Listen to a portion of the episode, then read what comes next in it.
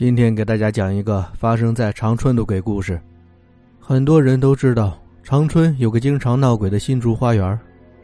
据说当时盖楼打桩的时候，就有不少的诡异之事发生。建成之后，住户中也曾传出不少新竹花园闹鬼的事件。半夜经常传出鬼叫声，夜半无缘无故自动打开的门和时常出现的鬼脸，也使住在这里的人无不心惊胆战。据说现在长春新竹花园以前是个死尸的遗迹处，当时啊，那里可是有许多尸骨埋葬的。记得那是一九四八年国共两党相争的时候，这里是长春的一个出口，因为困长春事件。导致大量的人在这里爬哨卡，没有爬出去的这些人就这样死在这里了。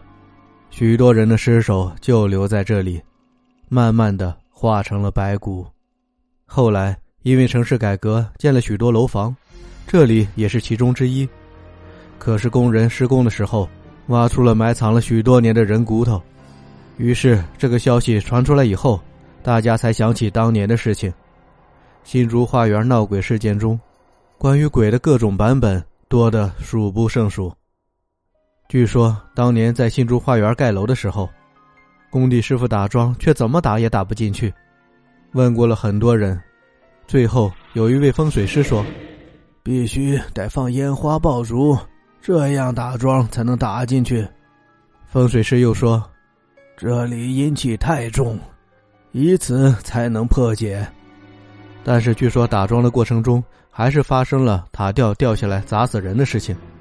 其实最早听说新竹花园闹鬼是一个住户说出来的。这家住户反映，他们在睡觉前已经把电视关了，可是到了后半夜，就像恐怖电影中的场景一样，这电视机忽然间自动开启，睡前锁好的门也无缘无故的开了，这让大家感到很是不安呀。不过后来也有人说。这户住家出现闹鬼的事件，可能与这位住户想要退掉新竹花园的房子有关系。后来也传出，有人好端端的在床上睡觉，会突然的摔到地上，就像被人推下去一样。还有一栋楼里，后半夜时常传出鬼叫声，让人听得心惊胆战。还有一家三口住在一楼，接连几天都有邻居听到他们传出了奇怪的笑声，他们跟这户人家反映。他们却说没有人在大半夜里笑。一天夜里，这家又传出了奇怪的笑声，邻居们循声而找，只见厨房的墙上有一张扭曲的笑脸。还有网友曾经表示，就算是夏天很炎热的时候，只要有人进入这个小区，就会感觉到凉飕飕的。也有懂风水的人表示，这里简直就是阴宅，绝对是闹鬼的地方。即便原本不是在这里的鬼，也会被这里的阴气给吸引过来。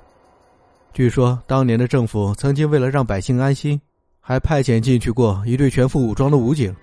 结果呢，这些武警住了一夜，早上起来出来的时候，脸都是白的。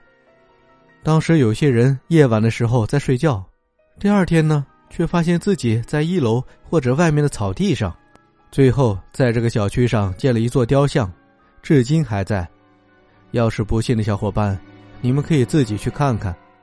好了，今天的故事讲到这儿，感谢您的收听。